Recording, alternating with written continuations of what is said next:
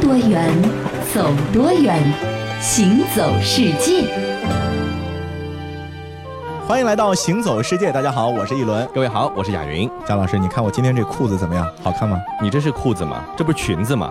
哎，差不多，格子的很洋气，你不觉对啊，得吗？你不觉得在这样的一个天气里面，男士穿一个裙子，你想干什么啊？那不管，我家里人给我从苏格兰带回来的苏格兰的裙子啊？对啊哎呦，胳膊得了嘛？啊。说起苏格兰呢，其实男人穿裙子是他们的一大特色，是对吧？那苏格兰的这个方格裙的起源呢，其实是一种叫做基尔特的古老的服装。啊哦在英语当中呢，应该这么读。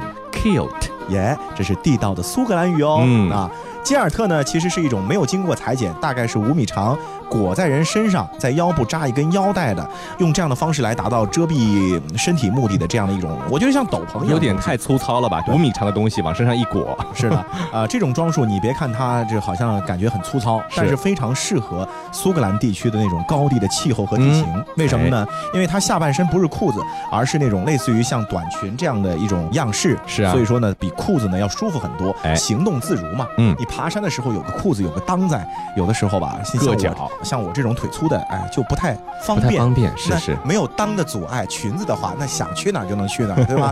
然后它上半身的这个格子布啊，可以用作斗篷，能够御寒， 对吧？然后打开呢，就是一条毯子，你可以裹着睡觉了。那简而言之呢，苏格兰最早期的方格裙的起源，这个基尔特。其实就是为了对付英伦三岛的阴雨寒冷气候而度身定做的。这看来呢，这是一衣多用，对不对？嗯那关于这个短裙的起源呢，这英格兰人和苏格兰人呢是争论了很久。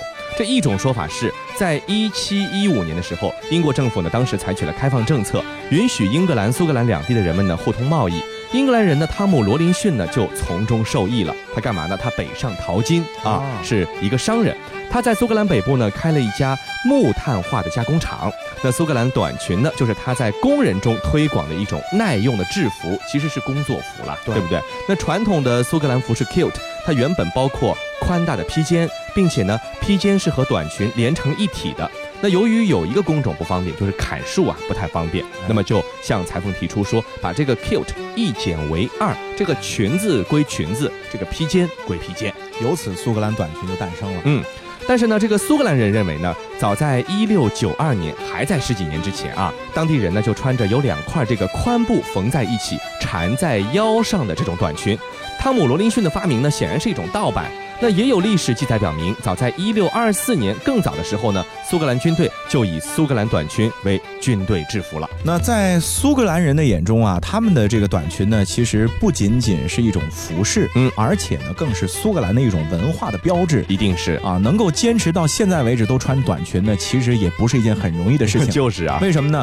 一七零七年的时候啊，苏格兰和英格兰合并之后呢，这基尔特作为苏格兰的民族服装啊是被保留下来的。嗯，可是好景不长，到了一七四五年的时候啊，英国的汉诺威王朝镇压了苏格兰人民的武装起义之后呢，就下达了英国历史上非常著名的禁裙令，就是禁止苏格兰人穿他们传统的裙子啊哦，，只能够以英格兰的装束为标准。那如果有胆敢违抗者的话呢，会被处以监禁的惩罚。这可是我们穿了这么多年了，能不穿吗？那可是没办法呀，因为苏格兰人在战争当中失败了嘛。哎呦那英格兰人为了让苏格兰人认同英国的这个文化，得所以反抗，呃强制要求啊，你你这裙子不能穿了，是你就改穿裤子吧。是那苏格兰人为了禁裙令这件事儿啊，和英格兰人还真是啊抗争了三十多年，哎呀最终在一七八二年的时候呢，迫使汉诺威王朝取消了禁裙令。苏格兰人呢，也为自己赢得了穿裙子的权利，由此啊，这穿裙子就感觉来之不易了，格外珍惜，你知道吗？这个我们现在呢去旅游的时候带一条这样的一个裙子回来，好像是穿着玩儿，对不对？嗯但是你看啊，在一些正式场合，苏格兰人一定是穿着裙子出现的，对对比如对说吹这个风笛，是对不对？在这个呃严肃的这个外交场合都是这样。嗯那为什么这样？因为对他们来说啊，这个苏格兰裙是一种很正式的服装，对不是随便可以穿穿的。嗯那么想要拥有一身正规的苏格兰裙呢，这价格不菲，你猜多少钱？我觉得一条裙子侬最搿买得来几钿啦？我搿条人家送拨我大概就一千块以内吧，几百七块块以内，哎哎，呦，人民搿币哪是正宗的？不会吧？正宗的你知道多少钱吗？五百到一千英镑。乖乖八九千一万块钱人民币啊啊！，你以为呢？啊，这个价格很高昂啊，哦所以说后来呢，一度引发了这个英国上流社会的推崇。哎，这个东西贵，对不对？有 sense，所以说呢，大家都成为一种时尚流行 了。哎，关于这个苏格兰短裙啊，很有意思的一件事嗯情，就网上有很多这个说男人穿裙子走光的照片，你哎会发哦真的现吗苏格兰男人穿裙子，他不喜欢里面穿内衬，哦就直。接是一条裙子套上去了。 哎呦，这个好像有点奇怪为什么要这么样子穿着啊？其实还有一个故事的。哦那大概在三百多年前的时候呢，在苏格兰高地啊有过一次战争。嗯那苏格兰的部队的一个军官啊，在战争的时候突然下令让士兵脱掉他们的短裙和内衬，只穿着衬衫，下身赤裸向对方进攻。嗯啊，然后呢，对方的敌军部队看到这个情况呢，以为这些士兵全发疯了。哦，你知道疯子这很厉害，就不敢打惹哎就不敢是吧惹了，是他赶快掉头就跑了。原来是一个呃战争中的一个谋略。对，由此呢，穿苏格兰短裙不穿内衬呢，就被广为的传开来，很多人竞相模仿。其实它也是一种机智和勇气的象征呃。 是啊，呃，这个我刚刚看到一轮的这条这个短裙啊，上面有很多的格子，哎，嗯，在那里买的这个裙子，或者说他们穿的这个裙子，就是这个一个短裙上面画一点格子就行了呗。对，而且颜色不同嘛，就挑你自己喜欢的就好了咯。是啊，啊那其实事实上真不是这样，哦这个格子怎么画，还真的是有很多的讲究。其实苏格兰短裙上的格子呢，素有“格阶级”的说法，就这个格子代表的是阶级、哦啊。甚至有人说啊，这一部苏格兰的短裙史就是一部英国史，上面反映了很多历史文化的信息。据说这个英国的苏格兰格子注册协会呢，记载着几百种不同的格子图案，有些呢是以姓氏来命名的，代表着不同的苏格兰家族。那比如说这个黑灰格呢，就是政府格，相当于什么公务员穿的制服呃，制服，对不对？还有呢，特别为王室成员定制的贵族格，别人不能擅动，对不对？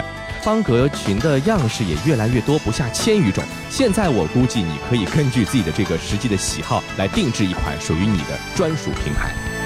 光阴交错，在鹅卵石斜坡，变白砖瓦的结果。小孩晃着纸风车，笑着一脸麦田里的金黄色。挥挥手，崎岖的山丘倚在我身旁，而我继续走在这寂静如画的北国。挥挥手，你是不是握我的红衣手？请你对着我说，这首旋律只属于我。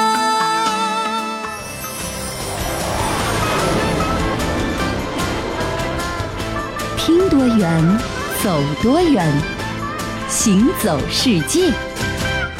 前面啊，我们说到了苏格兰的裙子呢，可以说是苏格兰的标志了，嗯在全世界闻名啊。对呀那除此之外呢，苏格兰呢还有一个特产，嗯是威士忌。 Whisky，对不对 Whisky 嗯，不过，威士忌作为一种酒饮料呢，其实在中国的知晓度啊，并不太高。中国人吃不来洋酒的。哎啊，那说到洋酒在中国最最著名的种类呢，我想就两种，嗯，一种呢是葡萄酒嗯，红酒，啊，这送礼体面过人，对是 吧？还有一种呢，就是平常啊家里面都会买的啤酒，啤酒可以说是这个男女老少好像都在喝这个酒，是吧嗯？？而且啊，它是我们人类最古老的酒精饮料之一，嗯是水和茶之后啊，世界上消耗量排名第三的饮料了。嗯，那那说到这啤酒的起源啊，就和谷物的起源有着密切的关系。大约在一万年前啊，这人类呢逐渐脱离了游牧社会，开始定居下来从事这个农业生产了、嗯啊。谷物呢逐渐从野生过渡到了适合农耕作业这样的一种状态，人开始去种它了。最早的啤酒呢也是由此开始诞生了。位于底格里斯河和幼发拉底河的两河流域呢，包括呢南美索不达米亚和古巴比伦城，也就是现在的伊拉克地区的古苏美尔文明，他们是第一个掌握了啤酒的酿造工艺。嗯，那说到苏美尔人是怎样了解了啤酒的这个发酵现象的呢？嗯传说是这样的，嗯就是有一次啊，他们做了面包之后呢，这面包啊被水浸湿了。哦啊，然后可能很多人就没有去管它哎，放在那边，然后啊，面包和水就进行了自然的发酵，哦，产生的浆液啊，据说能够让人迷醉，就是很香。很香。然后你可能有点闻醉醉闻的闻多了，你可能人就晕晕晕的了，是不是哎就此发现了酿造啤酒的秘密。哦，考古学家曾经发现了一个苏美尔人在四千多年前使用的印章，上面就描述了他们对于酒神啤酒的赞美。嗯那么这个赞美诗呢，同时也是一个酿造啤酒的配方呢，包括了大麦是如何烘焙、烘烤、弄碎、加水成浆，最终制成一种可以让人兴奋的感觉到幸福的饮料了。是那么从这样的一个文物上，也可以见到那个时候的苏美尔人其实已经是很熟练的掌握了酿造啤酒的整个流程了。那时间呢，再往后推，到了公元前两千年左右呢，在苏美尔帝国消亡之后，巴比伦人呢就成了这里的新的统治者。那巴比伦文明呢，也是从苏美尔文明中衍生出来的。这巴比伦人呢，对啤酒也是非常推崇啊。那历史学家认为啊，巴比伦人曾经酿造过二十种以上的啤酒，说明他们很喜欢这个东西，才对会对去对动脑子去发现新的酿造方法。嗯那么巴比伦的《汉谟拉比法典》呢，是古代人类最杰出的法律典籍之一，这个我们都知道啊。其中就规定了按照等级制度建立的啤酒配给制度。你比如说，普通阶层允许每天两升啤酒，而这个公仆呢可以三升啤酒；到了僧侣和特权阶层就可以喝五升啤酒了。那么后来巴比伦人呢把啤酒出口到了埃及，埃及人又把这个酿造啤酒的技术呢传播到了欧洲。葡萄酒没有成气候之前呢，啤酒一直是地中海地区最受欢迎的酒精饮料。那啤酒传到了欧洲之后呢，对欧洲的影响非常的深远。是现在我们所知道最喜欢喝又能够产出好啤酒的地方，德国，德国我觉得是首屈一指了。这对个吧每年都有什么慕尼黑啤酒节，德国人就喜欢把他的所有节日和啤酒联系在一起对吧，各种各样的酒。没错，据说德国每人每年消费啤酒的量在一百三十公升左右哎呦，啊，将近每天都要喝上几杯，对啊吧？嗯喝上几杯就跟咱们喝茶是一样的、是啊。关于德国人为什么爱喝啤酒呢？还有一个很有意思的传说。在十七、十八世纪，整个欧洲大陆疾病横行，很多人因为喝了生水而得了病，于是人们开始寻找新的能够解渴的饮料。伯格大夫，你是远近闻名的名医，有没有什么解决大家饮水安全的好办法？哎，我也在家里实验了好多水呢，什么井水、山泉水、雨水，就差洗脚水没试过了。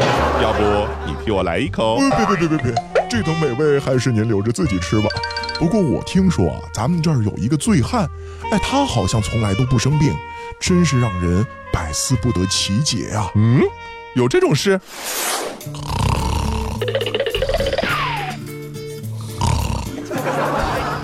嗯，再给我来一杯，嗯好喝好喝好喝，再来再来，嗨，大白天的，居然一身酒气，还烂醉如泥，这成何体统啊！谁说我醉了？我没醉，我还还能喝呢。嗯，再哎喝啊！来来来，一起喝，一起喝啊啊！来一起喝，别客气，喝喝干！咦，他喝的是什么东西啊？黄黄的，还带有香气，那么多的气泡，让我也来尝尝。哎呦，这不就是啤酒吗？哎，难道就是这个啤酒解决了问题？在伯格大夫的建议下，村里的人都开始尝试着喝啤酒了。伯格大夫，大家喝了啤酒之后，哎，果真再也不生病了，多亏了您啊，救了咱们大伙儿呀！哎， 不不不不不不，你们不要谢我，这可不是我一个人的功劳哟。嗯来喝，再喝，继续喝，干杯！Cheers！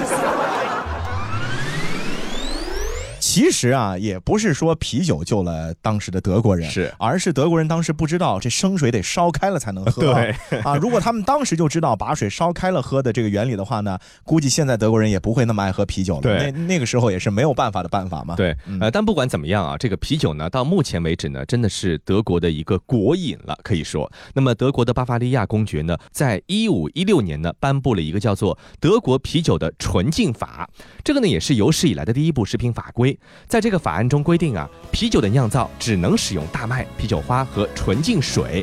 近五百年来，这德国啤酒呢，也就理所当然的成为了纯正啤酒的代名词了。来来来，喝完这一杯，还有一杯。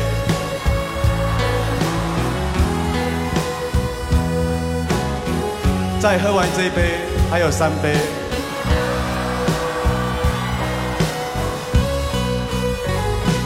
那就不要留，时光已过不再有。你远眺的天空，挂更多的彩虹，我会紧紧地将情放在心头，在寒冬时候就回忆你温柔。把开怀填进我的心扉，伤心也是带着微笑的眼泪，数不尽相逢，等不完守候。如果仅有此生，又何用待从头？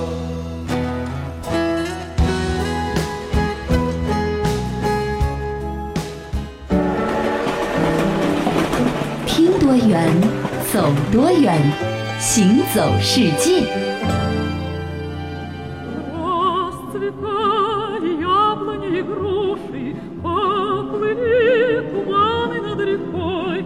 Выходила на берег Катюша, на высокий берег на крутой. 正当梨花开遍了天涯，河上飘着柔曼的轻纱。喀秋莎站在俊俏的岸上，歌声好像明媚的春光。贾老师啊，嗯唱歌得洋气，咱们行走世界，你唱中文版的不稀奇，那俄文我不会呀、我就会。你会俄文？我演示一遍给你看，啊你好吧试啊试卡秋莎俄文版。来吧，买 s k r o b 豆切吧切吧，加 s k r 豆腐咕噜咕噜呀，没有花就打了就地的醋吧，酸不辣鸡一起喝了吧。您这是俄文呐、对啊，俄文 啊，我怎么听出中文味儿来而且了？。这俄文还能翻成中文切萝卜嘛，是不是？四个萝卜切吧切吧切吧。 伴随着美妙的歌曲啊，让很多人呢回忆到了可能以前小时候的美好的时光。嗯然后呢，也带我们一起啊，把我们的思绪呢引向了一个离我们又近又远的地方。哎这个地方就是俄罗斯。是，说到它近啊，它和咱们中国是接壤的。哎，但接壤那地方没什么人住，嗯是啊，它真正就是繁华，有人住那片区域离咱们就是十万八千里了，特别远啊啊。说到俄罗斯呢，我相信很多人的第一印象呢，应该就是那边特别的冷，还有呢就是彪悍的俄罗斯人啊。嗯，有人戏称说俄罗斯是战斗民族，嗯为什么这么说呢？可能也和俄罗斯人的一些生活习惯有关系。你比如说，在俄罗斯普遍，呃，不管是男的女的，俄罗斯都爱喝酒，是而且呢，这喝酒还特别专一，对只喝伏特加。哎，他们自己的这个独有品种啊。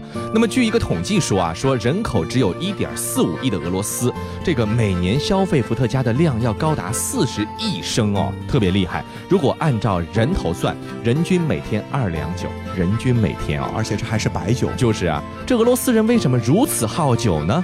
因为我们都知道，俄罗斯大部分地区呢处于高寒地带，冬季是漫长寒冷。这酒呢，既可以御寒暖身解乏，还可以提神壮胆，帮助人们熬过漫长冬夜。那当然了，俄罗斯也不仅仅说只有伏特加是闻名的嗯啊。咱们中国人一般都说我们是龙的传人，那如果说要用一种动物来形容俄罗斯的话呢，就是棕熊啊。哦，棕熊，嗯，哦俄罗斯人喜欢棕熊啊，就和咱们中国人喜欢龙一样啊你很难的一下子解释清楚。但是啊，其实说白了呢，这俄罗斯人对熊的这种特殊感情呢也很好理解。一来啊，俄罗斯是盛产棕熊，嗯对而且熊的这个本性呢本来就是多变的，那它既可以温柔憨厚，也可以是强悍坚韧不拔。那俄罗斯人喜欢棕熊，就是喜欢它。既傻的可以的呆萌外表，也有着不容忽视的强大力量。嗯，古往今来，俄罗斯人对熊的喜爱呢都不曾改变过。在俄罗斯民间呢，也流传着很多和熊相关的传说故事啊。古西伯利亚人呢是以捕鱼狩猎为生的，他们崇拜力大无比的棕熊，把熊看作是森林的主人，甚至可以说是人类的祖先。这好像稍微过分了一点啊。他们认为熊是具有很多神奇的本领的，比如说死而复生。那么其实可能是熊在装死，对吧？那么还有呢，通晓人的语言，能够认识自己的每一个亲属，也能够带来幸福或者灾难等等等等。可以说，俄罗斯人是虔诚的信奉着熊这样的一个动物，有很多关于它的传说，也是颇具一些宗教色彩的。比较广泛的一个传说是这样的：说啊，熊从前和上帝同住在一个。个锥形的帐篷里，但是因为他固执不从，所以被贬到了地上，而成为人类的神。那当然，这个都是传说故事对啊。不过，在俄罗斯人的心中，这个熊确实有着特殊的地位。嗯从俄罗斯人的姓氏名称、俄国的谚语以及民间故事、文学著作，甚至到影视作品里面啊，都能够看到和熊有关的内容。嗯啊，可以说熊这个形象在俄罗斯人心中是占据着至关重要的位置的。嗯，俄罗斯的现任的总理梅德韦杰夫先生，他的这个姓梅德韦杰夫啊，在俄语当中其实就是熊的意思。哦啊，熊，俄罗斯呢还有一个政党，它的标志就是一只漫步的北极熊、嗯啊。俄罗斯现任的总统普京曾经在一次会议上是这么说的：说可以就把熊看作是俄罗斯的化身了。嗯你像熊在咱们中国啊，其实并不是一个太好的词汇，比如说说你这个熊瞎子，熊是吧。瞎子，对不对啊？？还有呢，说这个你个熊样是吧？， 对，就感觉这人很怂嘛， 是才会说熊。但是你如果你对俄罗斯朋友说说，哎呦，你真像一只大熊哎，嗯他会很开心的，哦因为这是他们喜欢的动物。这就好比说人家说，哎，你活生生的像条龙， 哎，对不对？生龙活虎的，哎，是啊。呃，俄罗斯人啊，还常常把熊呢用作是各种大型活动的吉祥物，比嗯如说最近的二零一四年的这个索契冬奥会，作为冬奥会的三个吉祥物之一的北极熊呢，也就是非常非常受全世界人所喜欢的。嗯，我的生活和希望总是相违背。我和你是河两岸，永隔一江水。等待，等待，再等待，心儿已淡碎。我和你是河两岸，永隔一江水。我和你是河两岸。永隔一江水。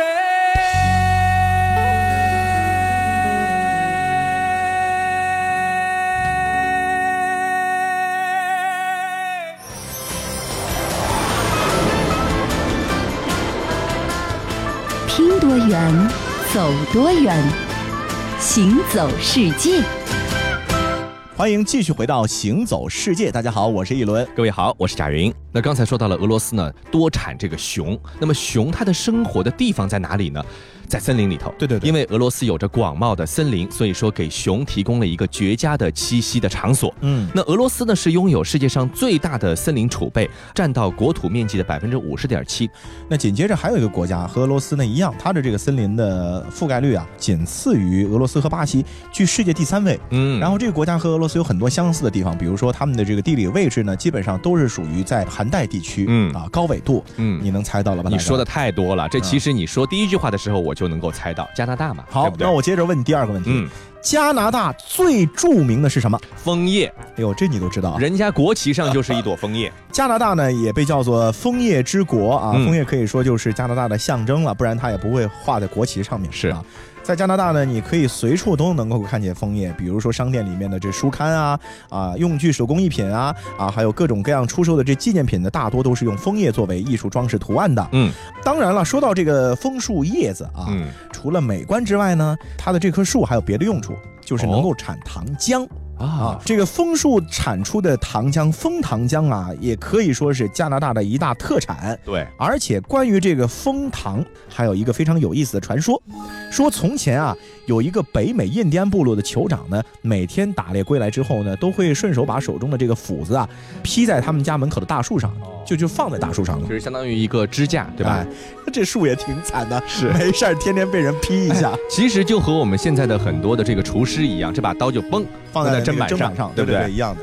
那么有一年的这个某个月份的早晨啊，那棵经常被酋长用来放石斧的树啊，开始呢慢慢的从被斧子砍伤的缺口处啊流淌出了汁液。大树枯了，嗯，这汁液呢正好滴进了树下的一个木桶里面。嗯，然后那个酋长呢，其实每天啊，他老婆都用那个木桶里的水呢烧饭用。哦，啊，当天啊，这酋长的妻子呢就用桶里的水做了晚饭，没想到做出来的这个晚餐啊，特别的香，哦带有一种特殊的甜味儿。哎，你比如说，如果煮一个鸡的话呢，把它放在这个木桶水里面，这鸡就特别的香甜、嗯啊。如果炒个菜的话，加上这个水一焖啊，这个菜也特别的美 味。怎么会甜的呢？啊，从此这个北美的印第安人就发现了，哦，原来枫树里面流出的汁液是可以提炼成糖浆的。嗯，由此呢，啊，那种树呢，就是北美洲特有的，叫做糖枫树了。原来这个发现枫糖也是一个非常意外的一个收获啊。嗯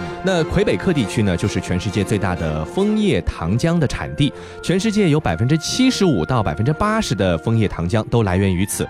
枫叶糖浆呢，不仅仅是风靡加拿大这一个国家，它在世界上的地位呢也是空前提高。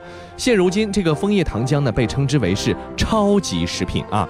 几百年来，这个枫叶糖浆是加拿大居民生活中必不可少的天然良性食材，它的健康价值呢也已经被公认了。你看，对不仅仅是甜，还有很多的好处。听众朋友们，你们知道枫糖浆的神奇作用吗？枫糖浆富含有机酸，还有几十种矿物质和维生素，能让虚弱的体质迅速补充营养，使疲劳的机体和大脑恢复活力。不仅被认为是适合中老年人、女性和儿童等群体食用的健康食品，而且由于是一种低糖的良性能源，糖尿病人也可以食用哦。枫糖浆具有低热量、抗氧化的特点，许多爱美的人士都将它作为瘦身和养颜美容的饮品，并被认为在提升人体免疫力等方面有着较好的效果，又因其美妙的口感被人们广泛的使用于各类食物料理当中。 啊啊啊啊！呃，说完了这个枫糖浆呢，咱们今天的行走世界呢也要告一段落了啊。其实加拿大这个国家呢，有特别多神奇的、美妙的自然的风景。是呃，有机会的话呢，可以去看一看啊，你会发现枫叶之国美不胜收的另一面。好，那今天的节目到这里就和各位说再见了，我是一轮，我是贾云，感谢您的收听，我们下期再会。再会啦。缓缓飘落的枫叶像思念，我点燃烛火，温暖水墨的秋天。极光掠过天边，被风掠过想你的容颜，我把爱烧成了落叶，却换不回熟悉的那张脸。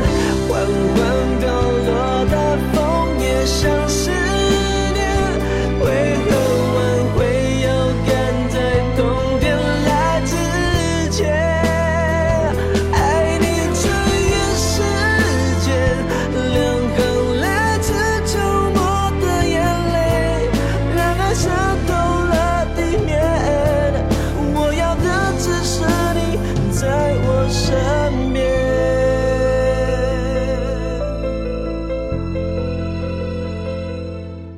你看过许多美景，却不知它们之间的化学反应。听威斯敏斯特的钟，英国王室爱喝的祁门红茶来自中国，爱吃辣的四川人遇见咖喱天堂的印度老兄，印度洋的鲸鱼在嬉戏，穿越蓝色海洋。海洋上的铁路，并非只存在于宫崎骏的异想世界。听多远，走多远，行走世界。